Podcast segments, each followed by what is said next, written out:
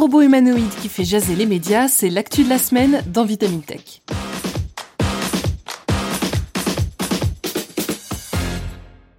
Il y a un an, le 19 août 2021, Tesla faisait les gros titres en présentant pour la première fois Optimus, un projet de robot humanoïde au nom tout droit sorti de Transformers et au look ultra moderne.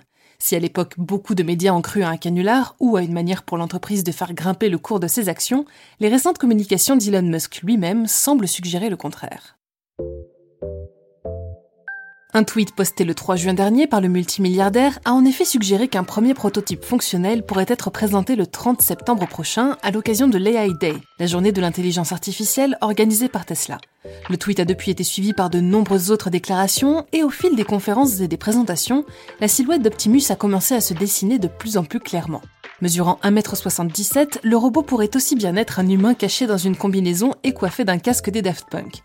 Son corps est habillé de blanc et de gris, et la partie supérieure de son corps, au-dessus des épaules, est recouverte d'un maillage noir qui cache probablement ses enceintes. Le visage d'Optimus se présente comme une élégante surface lisse d'un noir profond, un écran qui, quand le robot sera allumé, servira d'interface avec son utilisateur. Optimus pèse un peu plus de 56 kg et aura une vitesse de pointe de 8 km/h, à mi-chemin entre la marche et la course. Son cou, ses jambes et ses bras sont mobiles et pourront lui servir à transporter des objets de 20 kg et soulever des charges allant jusqu'à 68 kg.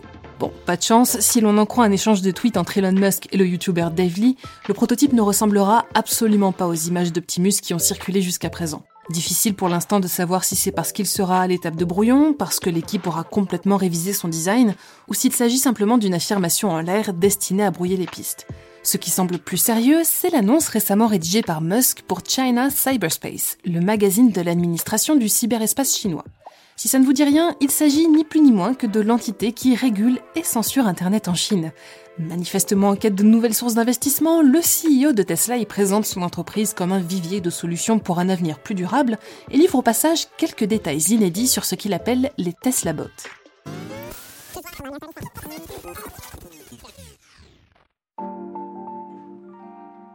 Dans son message, Musk rappelle qu'avec ses développements toujours plus poussés du côté de l'IA, mais aussi de la technologie physique, Tesla s'impose progressivement comme l'un des géants de la robotique au niveau mondial. Et pour lui, il n'y a qu'un pas à franchir entre les voitures autonomes et les robots.